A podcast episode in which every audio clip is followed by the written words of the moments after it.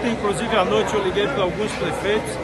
Eu estou amanhã, se o tempo permitir, eu pretendo fazer um sobrevoo lá no Extremo Sul. Nós já designamos os bombeiros que estão atuando já no Extremo Sul, toda a Defesa Civil está presente lá.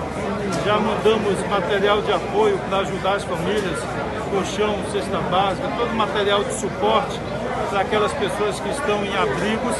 E também hoje determinei que é, máquinas que nós já vamos deixar na região nos consórcios, fazendo doação para os consórcios, reto escavadeira, é, pá carregadeira, caçamba, para ajudar na limpeza das cidades, dos distritos, das localidades, além das máquinas contratadas pelo governo do estado para fazer é, o trabalho nesse primeiro momento que é de socorro, de viabilizar os acessos.